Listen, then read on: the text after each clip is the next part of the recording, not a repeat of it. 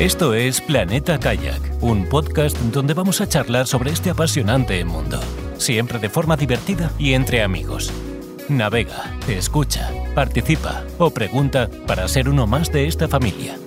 Recuerda que nos puedes encontrar en nuestra web planetakayak.com. Y ahora disfruta de este programa, Planeta Kayak.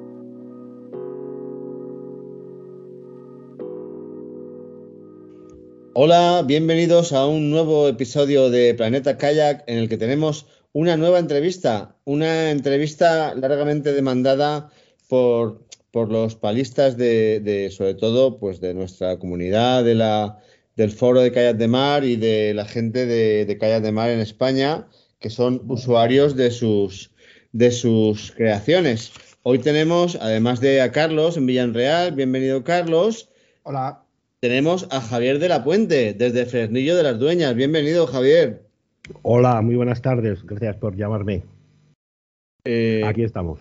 Muy bien, pues vamos a, a intentar desvelar por las cosas que, que, todo el mundo se ha preguntado acerca de, acerca de, de tu empresa y de, y de, tus kayaks, porque los comentarios, pues normalmente siempre son, siempre son eh, corales, ¿no? Cuando hablamos de Fun Run y cuando hablamos de los kayaks que fabrica Javier, ¿vale? Los comentarios y las preguntas y las incógnitas son siempre, son siempre parecidas entre los usuarios, ¿vale? Y es una de las personas más conocidas en el tema de fabricación de kayak de mar en España, porque los tienes uniformemente repartidos por toda la geografía. ¿vale? Y la primera pregunta que se nos plantea cuando hablamos de Funrun es ¿qué hace en mitad de Castilla-León un tío fabricando kayaks de mar? Bueno, pues eh, la pregunta eh, ¿qué, ¿qué, hago aquí? En realidad sería cómo llegué aquí. Eh, llegué a esto pues un poco por una derivada, una derivada de, empecé a trabajar con la fibra, empecé a hacer piraguas, porque aquí dentro también hacemos piragüismo. Y, y de ahí, pues, eh, conociendo a algunas personas, pues me metí en el mundo del kayak de mar. ¿Y por qué aquí en Burgos? Pues, pues porque es mi tierra, ¿sabes? Muy bien, eso tiene bastante lógica. Eso tiene bastante lógica. En, entonces, venimos de, en principio, del mundo del piragüismo de pista. Sí, sí, sí. Nosotros el, el, el primer catálogo que teníamos, eh, había en Valladolid eh, un chaval que, se había dedicado también a fabricar eh, piraguas y, bueno, lo dejó porque no es un mundo que tampoco quede mucho de sí. Y, vendía todos sus moldes, entonces yo se los compré y ahí empecé ahí empecé con, con, unos moldes comprados. Bueno, antes de eso yo ya había hecho alguna piragua, ¿sabes? Así para el grupo de amigos y demás.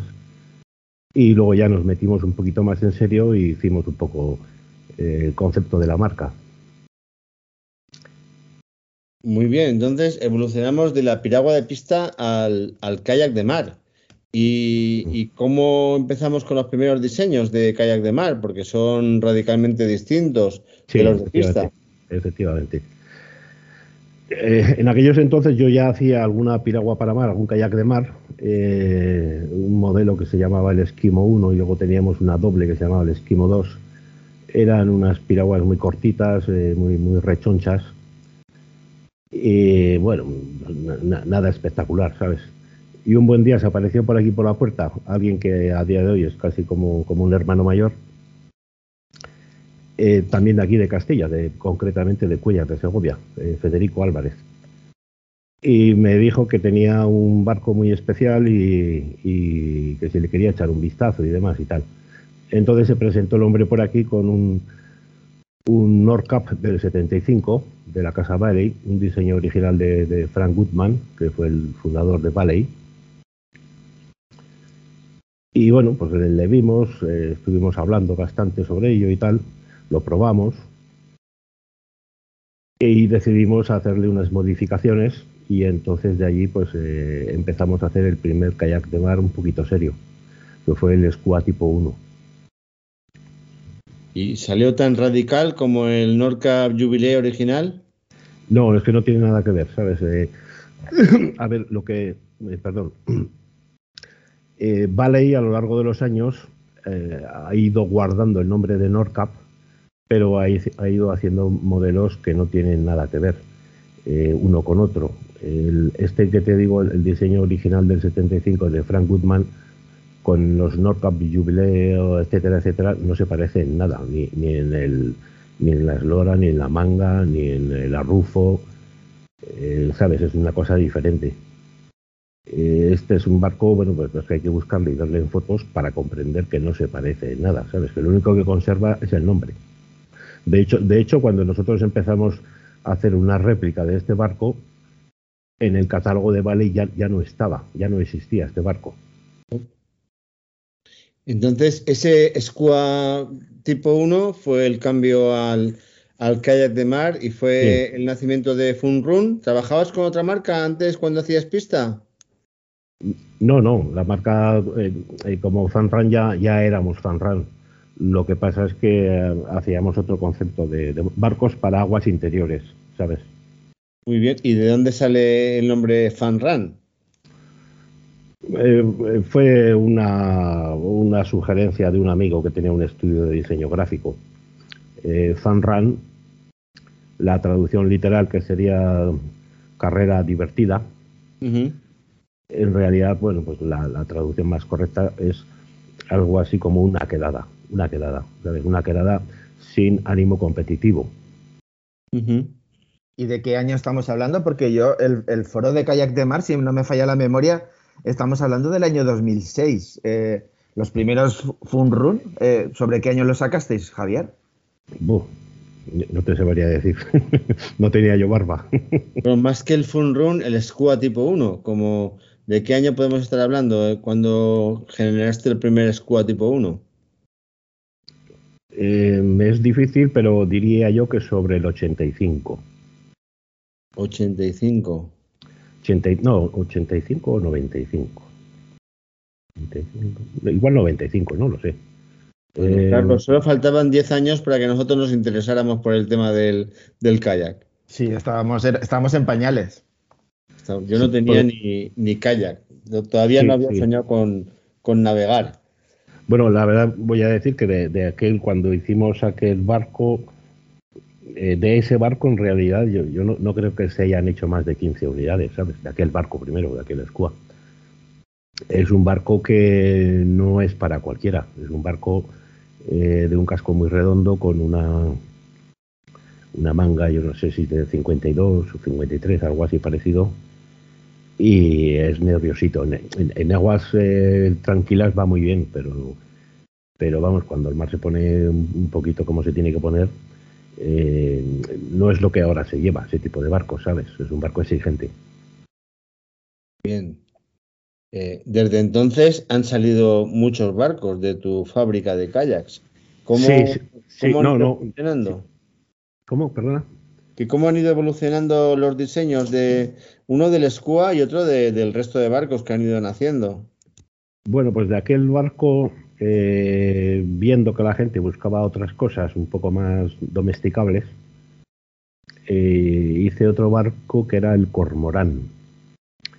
Y el Cormorán pues ya tenía una mayor anchura, tenía un poco más de arrufo y se, bueno, en prestaciones en el agua pues iba, iba prácticamente igual eh, lo, único que era, bueno, pues más, más, no sé, comportamiento como, por así decirlo, más noble, ¿sabes? O sea, más fácil de, de llevar.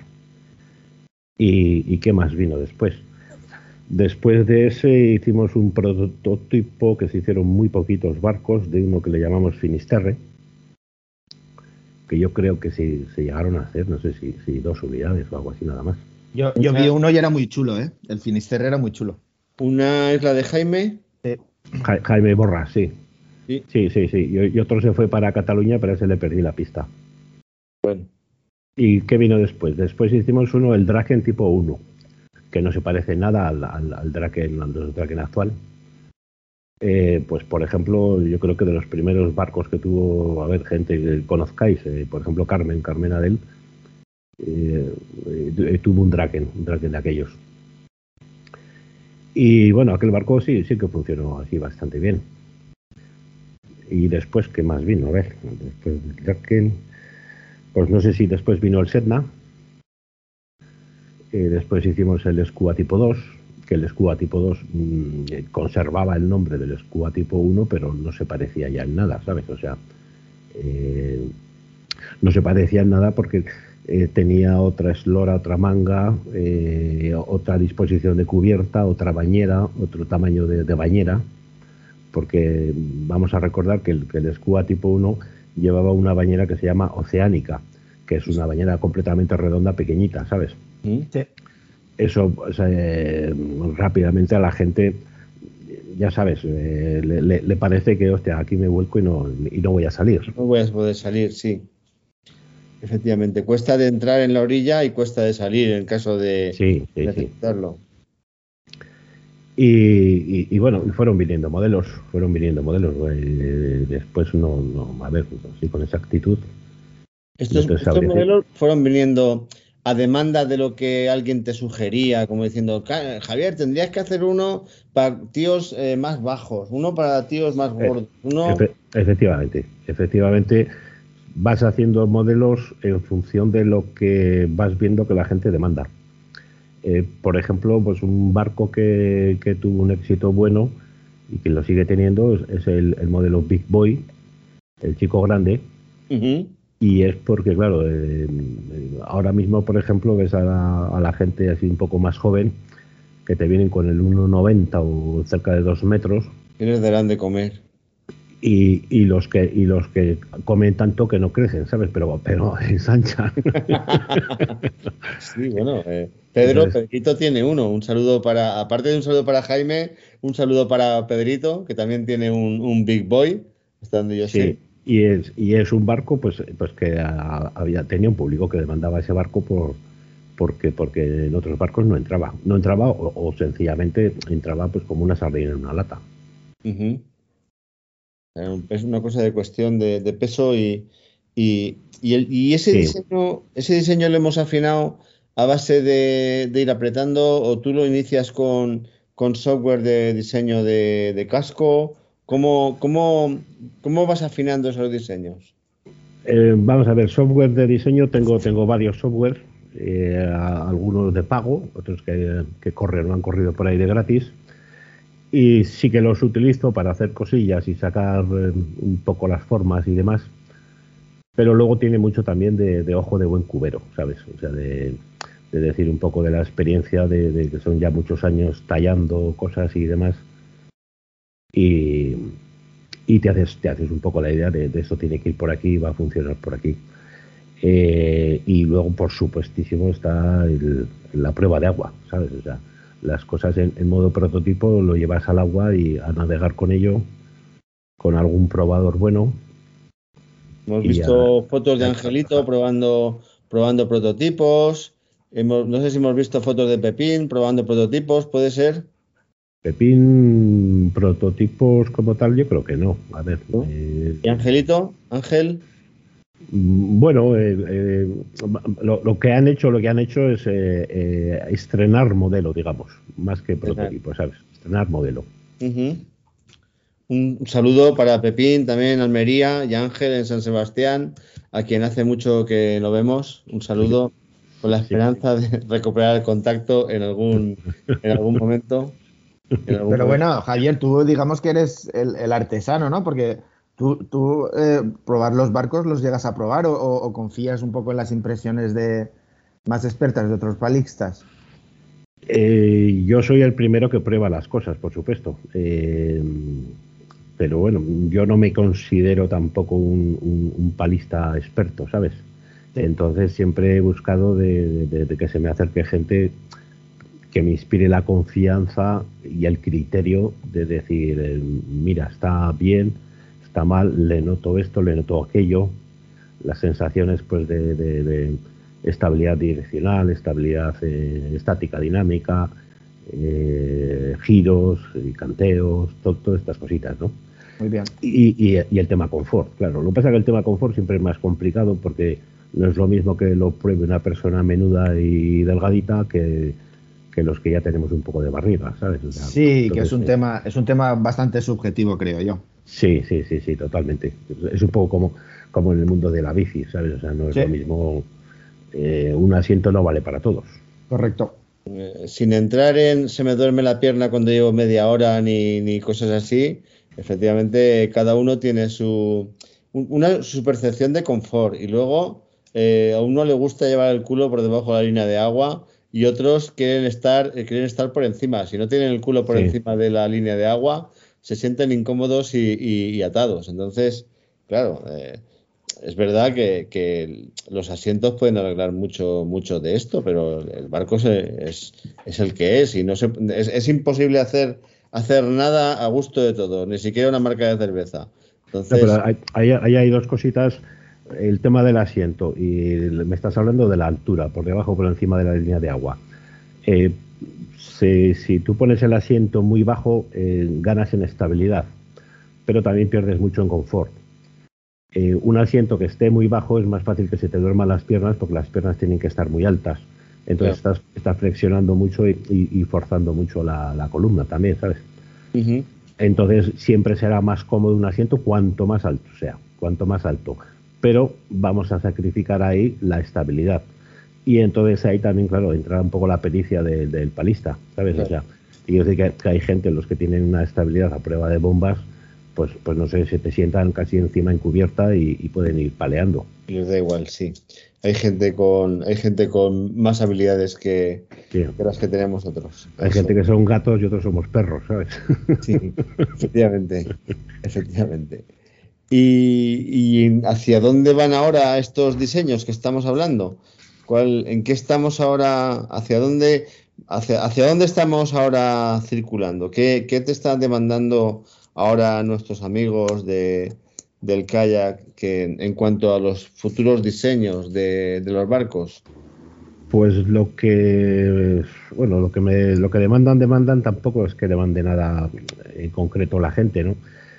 pero lo que veo que más tira, más eh, o más preguntan, sobre todo son conceptos eh, por edad, por edad te diría que ligereza y también estabilidad. Sí, de, bueno, de eh, ligereza, de ligereza yo quería hablar, porque no sé si te, lo habrá dicho ya seguramente alguien, ¿vale? Que los kayaks que haces, pues en principio son a prueba de bomba, aunque yo sé, porque estuve allí y tú me lo dijiste, que, en alguna ocasión el transportista, a pesar de ser a prueba de bomba, o sea, los han llevado más allá de esa, de esa prueba de bomba, ¿vale?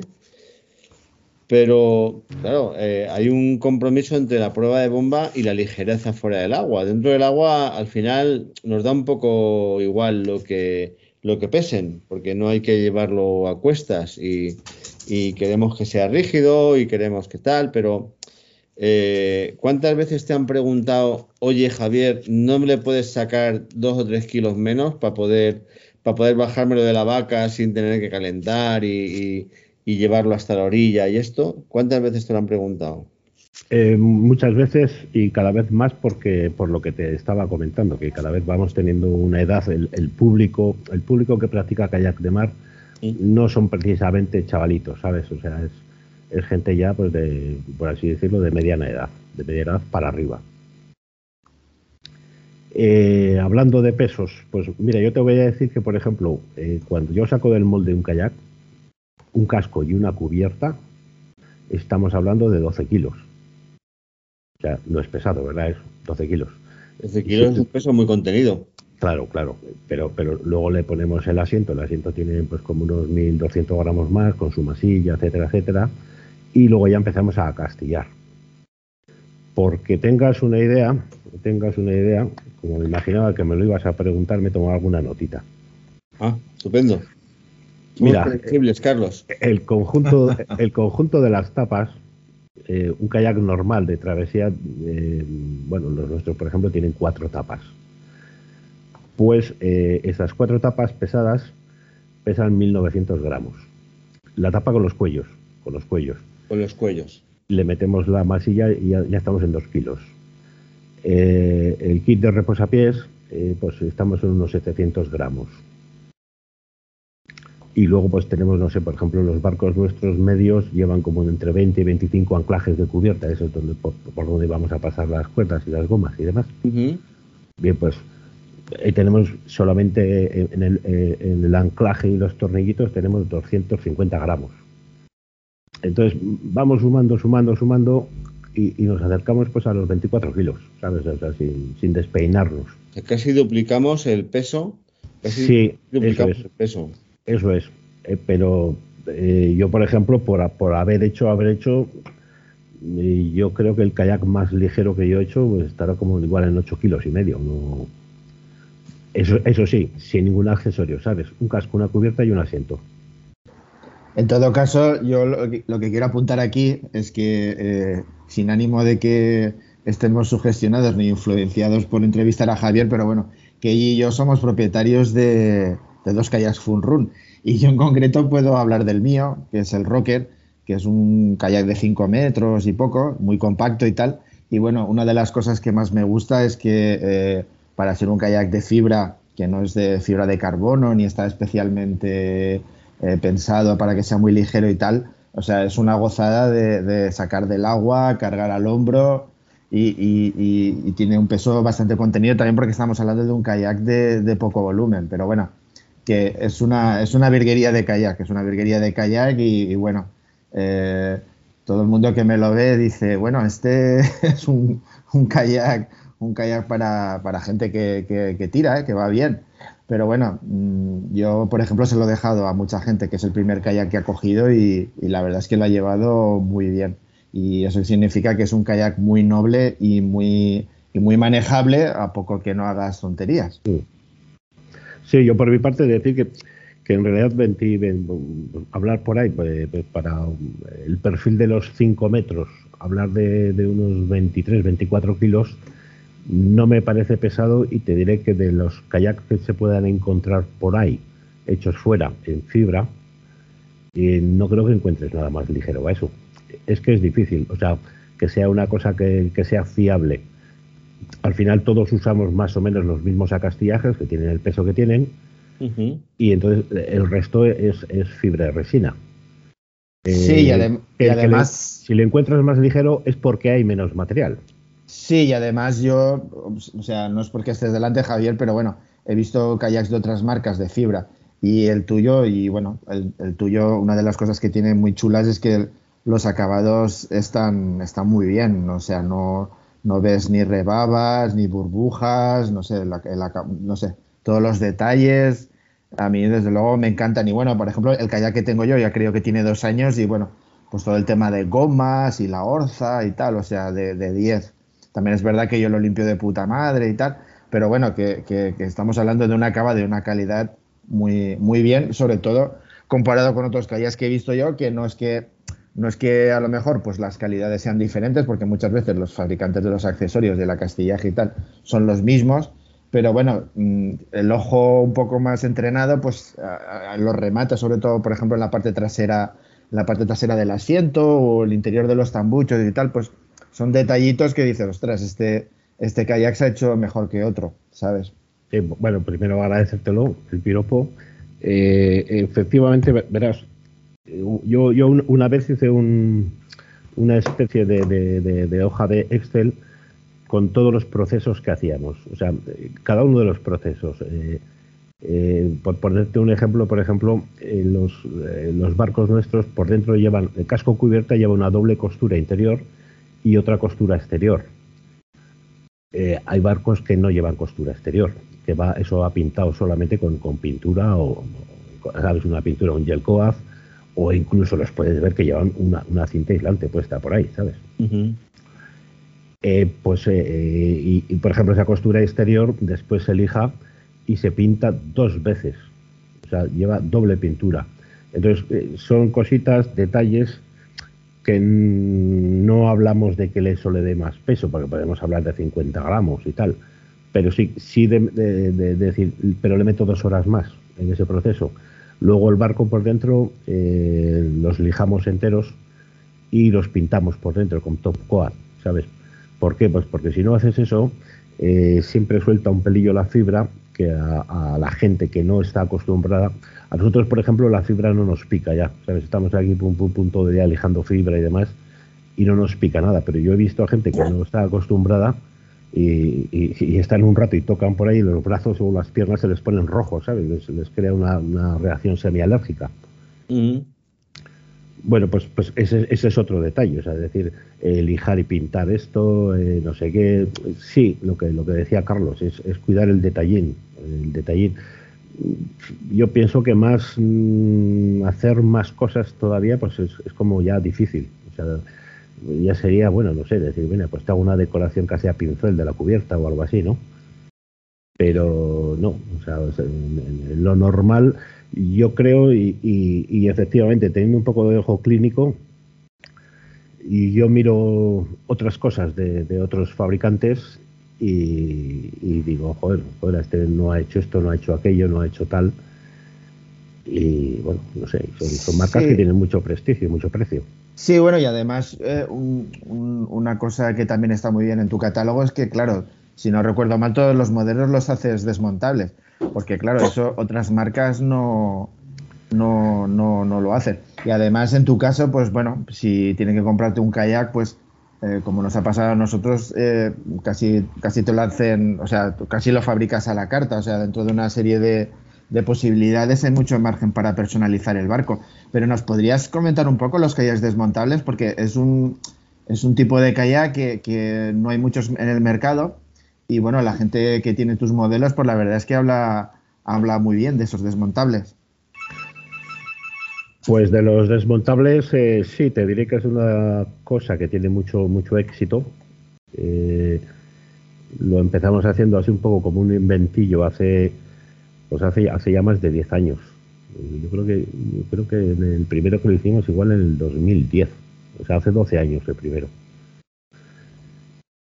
Y cada día cada día va a más esto, ¿sabes? O sea, ahora por ejemplo, en, este último año yo casi te diría que el, el 30% o 40% de los barcos encargados eran desmontables. Eh, el sistema funciona bien, el sistema nunca ha dado ningún problema de ningún tipo, ¿sabes? Hombre, eh, puede tener algún pequeño mantenimiento de decir, oye, que se ha caído una junta tórica y entonces entra un poco de agua, etcétera, etcétera, unas pijadas. Pero bueno, es algo que se, arregla con un par de euros, ¿sabes? No, no tiene más. Y, y sí, sí, sí, sí. Hacemos o podemos hacer prácticamente, en realidad podríamos hacer todos los modelos lo que pasa es que con los modelos que, por ejemplo, un Draken o algo así que lleva timón o demás, mm, no me meto a ello porque el secreto está en que lo puedes montar y desmontar en escasamente 3-4 minutos, incluso menos, un tío con pericia. Pero si ya tuviese que llevar un timón, las líneas de timón, etcétera, etcétera, eh, complica un poquito la vida. Que poderse se podría hacer, se podría hacer, pero bueno. ¿Y el tema de la orza en un desmontable está bien solucionado? Sí, sí, sin ningún problema. Lo que hacemos es, eh, todo el conjunto va montado en el, módulo trasero. Ah, vale. Entonces, eh, normalmente la orza va en un, a la parte derecha, eh, junto a la brazola, ¿sabes? Ahí ah, vale, vale. En este caso lo llevamos a la parte trasera izquierda. Entonces, sí, lo único que tiene que, que tienes que echar la mano atrás. Es un poco más incómodo y también que a ojo no, ves si, si, la ha sacado o no. Ah, vamos, lo, ves porque lo notas, pero te quiero decir que, no tienes la, vigilancia visual de decir si la tengo dentro o fuera. Sí, tienes pero, pero, bueno, es, una cosa menor, ¿sabes? O sea, Y eh, una cosa, ahora que ahora que el, tema del capítulo de la competición en calles de mar ha derivado tantísimo hacia, hacia el surf ski. ¿Has, valorado en algún momento eh, hacer un modelo de surf ski? lo he planteado alguna vez, pero, pero creo que no. Creo que no. Eh, eh, somos fan run, entonces somos más de la quedada que de la competición, ¿sabes? Entonces no lo termino de ver. Aparte que el problema nosotros somos muy pequeños, tenemos la capacidad de producción que tenemos y desarrollar algo, si no haces muchos barcos, de verdad que es que es pegarte un tortazo. y, el, problema, el problema que tiene este mundo del surf ski es que o bien o haces un barco que sea de, fitness, de, entrenamiento, sin más, sin, ninguna intención, porque si te metes en el mundo de la competición ya sabéis que las marcas lo que hacen todos los años hacer modelo nuevo. Y entonces, si todos los años tuviese que diseñar modelo nuevo y, la capacidad que nosotros tenemos y demás, mm, eh, no, no, no, eh, económicamente no lo veo. Bueno, yo tengo la sensación de que en el, mundo del surf ski eh, es un tema aditivo. O sea, no desaparecen los modelos, sino que aparecen, eh, mm. aparecen nuevos. Sí, aparecen nuevos. Y se mantienen los anteriores y aparecen modelos más radicales, o sea, para gente ya, el tipo tronco, tronco para, para gente ya con unas habilidades eh, muy desarrolladas. Y también en el otro extremo aparecen también modelos de surf ski pues, más anchos, más estables, más... pero, eso, al contrario de como tú lo ves, yo lo veo al contrario. Mira, porque yo creo que esos han empezado siempre con la competición pura y dura, haciendo cosas muy, muy afiladitas, muy estrechitas, muy tal, pero luego han visto que donde tenían público era en, en, irse a los 55 centímetros. Sí, claro. Sí, claro. pero, es que eso ha venido después, no estaba antes. Sí, sí, es ahora. Ahora están haciendo o sea, todos los que no hacían ya hacen y, todos están haciendo algún modelo que pueda subir a cualquiera, incluso de primer día. de, llegar con alguien y decir, oye, ¿quieres probar esto? Tengo uno muy ancho, ahora súbete. Y tener casi la seguridad de que no, de que no se va a caer, no se va a bañar. A menos sí, sí, sí, sí, y eso está sucediendo ahora, pero también están apareciendo modelos más afilados todavía, que dices, bueno, el siguiente modelo, ¿qué es? El siguiente modelo va una pierna por cada lado, va a caballo, en vez de, en vez de sentado va a caballo. Pues mira, ¿sabes cuál será lo siguiente que venga si es que viene? Y yo creo que será el concepto del foil. El foil es meterle abajo eh, dos, dos alas, dos perfiles eh, aerodinámicos y entonces en cuanto empiezas a coger un poquito de velocidad, pues eso sustenta y el, barco sale fuera del agua. Lo habréis visto en los e-foils y, en, tablas de que van con cometa, etcétera, etcétera. Sí, se ha visto en tablas. Se ha visto por vídeo de algún kayak. Sí, por ahí hay algún proyecto de kayak, sí, tipo surf ski, sí. Y se ha visto eh, también en, en, en catamaranes a vela. El, el problema el problema de esto es el, transporte. O sea, obtienes un, o sea, el, kayak, digamos que tiene una dimensión largo. Ah, no, no, no, pero esos son siempre desmontables las cosas, ¿sabes? O sea, son quitas, quitas y pones y sí. Sí, pero tú sabes que cuando metes cosas en el agua salada y las montas y las desmontas, ahí hay una, ahí hay un, un desgaste que al fin, la primera vez todo encaja súper bien, demasiado bien incluso y tal, y lo limpias súper bien, y que algo que, que, montaras y desmontaras mucho acabaría, o sea, rápidamente, rápidamente moriría. Pero vamos, se ha visto ya prototipos de, de todo con el, con el foil.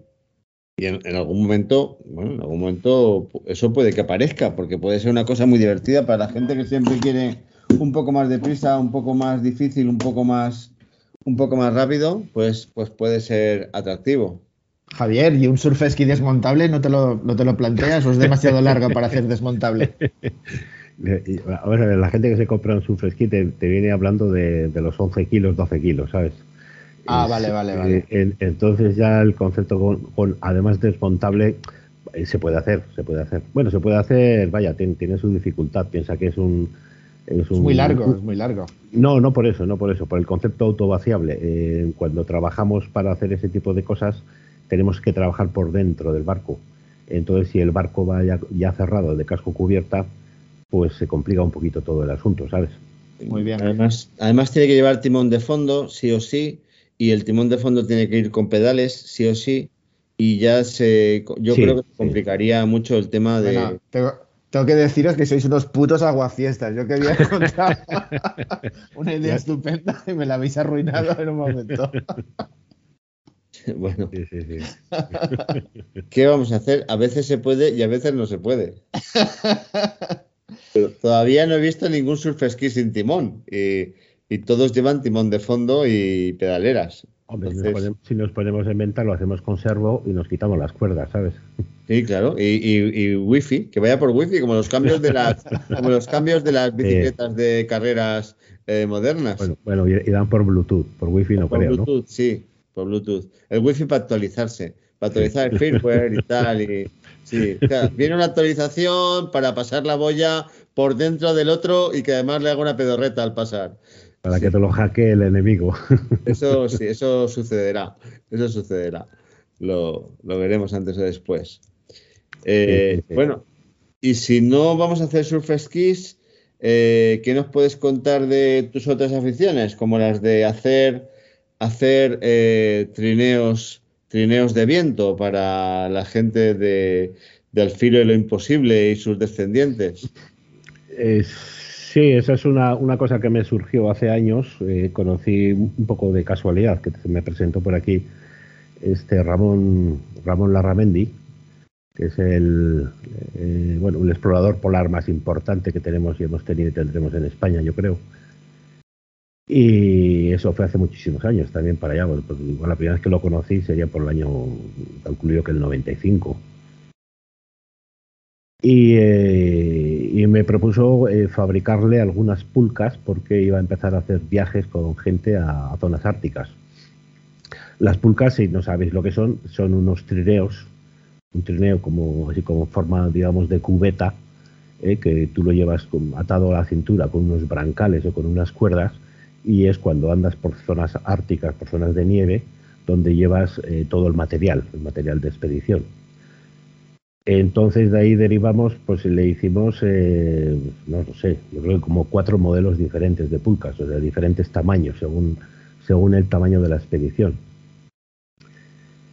Y, en el año 2000, en el año 2000 eh, me llevó este hombre allá al Círculo Polar Ártico, a los territorios del noroeste en Canadá, en Yellowknife, el, el Gran Lago de los Esclavos y estuvimos allí como unos 10 días eh, empezando a probar, a probar, eh, llevamos creo que dos o tres conceptos de trineo y, de cometas y estuvimos navegando allí por un por un lago inmenso que es un lago eso yo qué sé eso será como, como media España el lago del tamaño que tiene todo congelado sabes es un sitio impresionante y, bueno, de, ahí empezó a surgir eh, el desarrollo del, trineo polar, que eh, con los años fue creciendo. Entonces, hasta, hasta el día de hoy, yo no sé cuántos hemos hecho, igual pues, pues como, unos ocho trineos o algo así diferentes. Y el último que hicimos, pues era un bicho de tres módulos de unos 13 o 14 metros de largo. Madre mía que montaba encima cerca de 2.000 kilos y que lleva unas cometas, por las más grandes que llevan, yo creo que son como unos 60 metros cuadrados, que para que os hagáis un poquito una idea, un parapente, el parapente que lleva una persona que vuela, ese pues, pues rondará los 30 metros cuadrados, entonces imagínate una cometa de 60. Madre mía, entiendo que todos los que has fabricado siguen funcionando. ¿Cómo? Perdón. Entiendo que todos los que has fabricado siguen funcionando.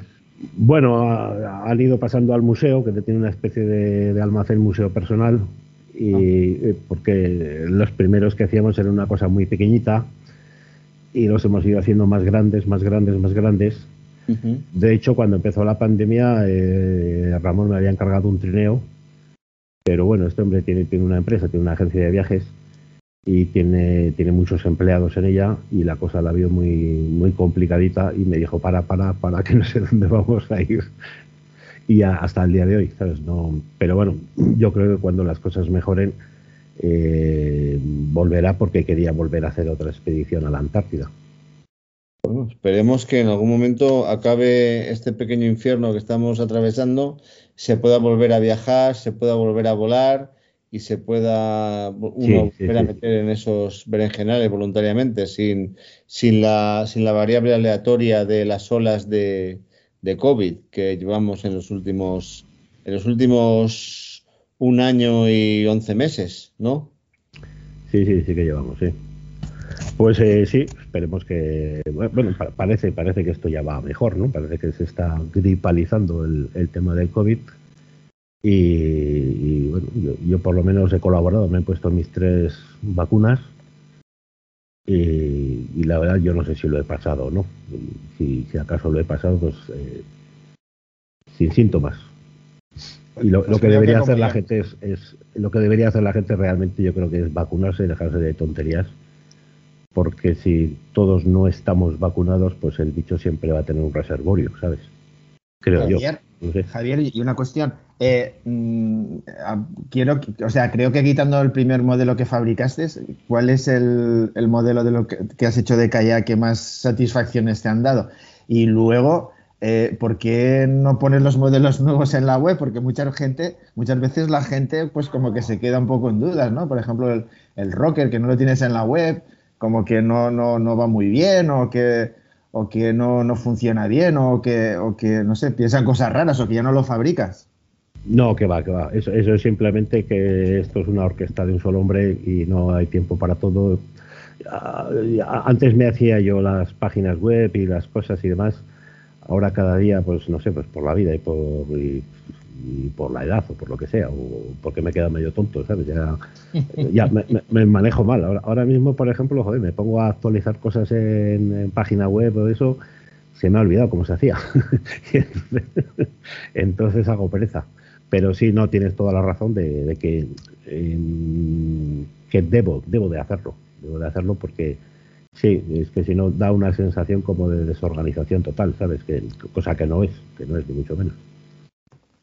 ¿Y, cuál es el modelo que más, más orgulloso estás o más satisfacciones eh, te ha dado? Mm, no, no, sabría decirte, yo creo que todos son, son hijos de aquí de la casa. Y Qué buen padre eres. No puedes, no, no puedes hablar eh, mal de, de, ninguno no, de ellos. No, no, no es hablar. Vamos a ver, hay modelos que han funcionado mejor y otros han funcionado peor pero vamos, aquí el buque insignia ha sido siempre, por ejemplo, el Sedna, ha sido un buque insignia. Y, después de los modelos nuevos que hayan funcionado bien, pues, pues eh, bueno, pues eh, tanto el Neutron como el, Rocker son dos, dos, barcos que ahora mismo son de lo mejorcito, o sea, de, lo, que más está gustando a la gente. también hay que decir que es que cada barco va, va un poco con eh, eh, con, el, con el, palista, ¿sabes? Te, te quiero decir, eh, si viene gente que son de una talla pequeña, pues yo, les, dirijo un modelo para, para gente de talla pequeña. si es una persona más grande, pues, pues ya hay otro modelo. Y últimamente, pues bueno, pues está viniendo un, tipo de gente específica y, así últimamente, pues el Neutron será uno de los barcos que, que, que mejor parece que está entrando y, así de forma muy rápida, yo que algo que, o sea, no sé, no sé, no me, no me llegó a quedar claro qué diferencias o qué matices hay entre el, entre el neutrón y el rocker, porque en principio son conceptos bastante parecidos, ¿no? Son bastante parecidos, pero eh, en el nombre está un poco la explicación. El, rocker es un barco eh, de mucho arrufo. Eh, la forma del casco en sección es un casco poliédrico eh, es bastante plano, tiene mucha estabilidad, marca muy bien los canteos y, diría yo que es para un nicho de gente que, le gusta roquear, eh, surfear, eh, meterse un poco pues eso, en, jardines de, rocas, cuevas, etcétera, etcétera. El, el, Neutrón es un kayak más neutro porque tiene ya, el casco es un casco de una sección oval y, es un poquito más direccional, no tiene tanto arrufo, ¿vale? Entonces es un kayak más pensado, digamos, para hacer un poquito más de travesía. En, luego en prestaciones en el agua de velocidad, pues diría que el, el Neutron eh, supera, supera al Rocker, porque el Rocker por el casco que tiene poliédrico, cuando tú le pareas un poquito fuerte, pues ya entrarías un poco. Eh, eh, un poco en el límite del barco, pero es que no está pensado para eso, es para, para, para otro nicho, ¿sabes? Eh, es un poco la diferencia que hay entre esos dos modelos. Yo cuando alguien me pregunta, pues, eh, pues lo, que, lo que hago y lo que tengo que hacer es preguntarle cuál es la, la intención del barco, qué es lo que quieres hacer, qué experiencia tienes, etcétera, etcétera. Y, bueno, si se puede, si se puede, yo intento que pruebe los barcos y, él mismo decida. Pero si, si no, pues, pues yo en, función de lo que me diga, pues le voy asesorando. Eh, eh, te conviene esto, te conviene aquello. Muy bien. Muy bien, estamos hablando de la sastrería del kayak de mar, que la tenemos en Fresnillo de las Dueñas.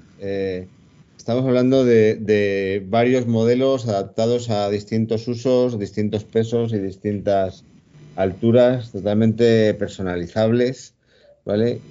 podéis, cuando empezamos hace, hace 15, 16 años, Carlos y yo, no podías ver nada por ahí, no podías probar nada. Había que ir con una linterna para encontrar a alguien que tuviera un kayak y ver cómo era y probarlo. Hoy en día, por suerte, ya se pueden ya se pueden ver muchos tipos de kayaks, entre otros los de Fun Run, casi en cualquier enclave geográfico adentro o incluso fuera de España. Entonces es mucho, más fácil saber si te va o, no te va, gracias a, bueno, pues a, una, a una evolución desde el piragüismo de, pista al piragüismo de mar eh, con un auténtico trabajo de, de sastrería. Eh, yo creo que por hoy podemos dejar el interrogatorio, Carlos. ¿Vale? Agradeciendo. Estoy viendo que te estás embalando, ¿vale? Tenemos que agradecer a, Javier que se haya prestado a este tercer grado, ¿vale? Y, bueno, eh, tenemos que decir que, él está disponible en Funrun, es muy fácil de encontrar, ¿vale? Sus kayaks también están, están por toda la geografía española y nosotros pues estamos en todas las redes sociales y en planeta de kayak gmail.com para cualquier sugerencia, cualquier corrección, meteduras de pata o alabanzas si las hubiere. O, eh, Javier, muchas gracias por habernos dedicado tu tiempo. Pues eh, no, muchas gracias a vosotros por el, trabajo que hacéis en desarrollo de este deporte y, por haber pensado en mí y darme esta pequeña oportunidad de, contar cuatro tonterías así sobre, sobre mí. Muy bien, pues eh, Carlos, nos vemos en el próximo episodio. Javier, muchas gracias. Hasta luego, chicos. Hasta luego a todo el mundo. Bueno, gracias. Un abrazo. Navega, escucha, participa, pregunta. Para ser uno más en Planeta Kayak.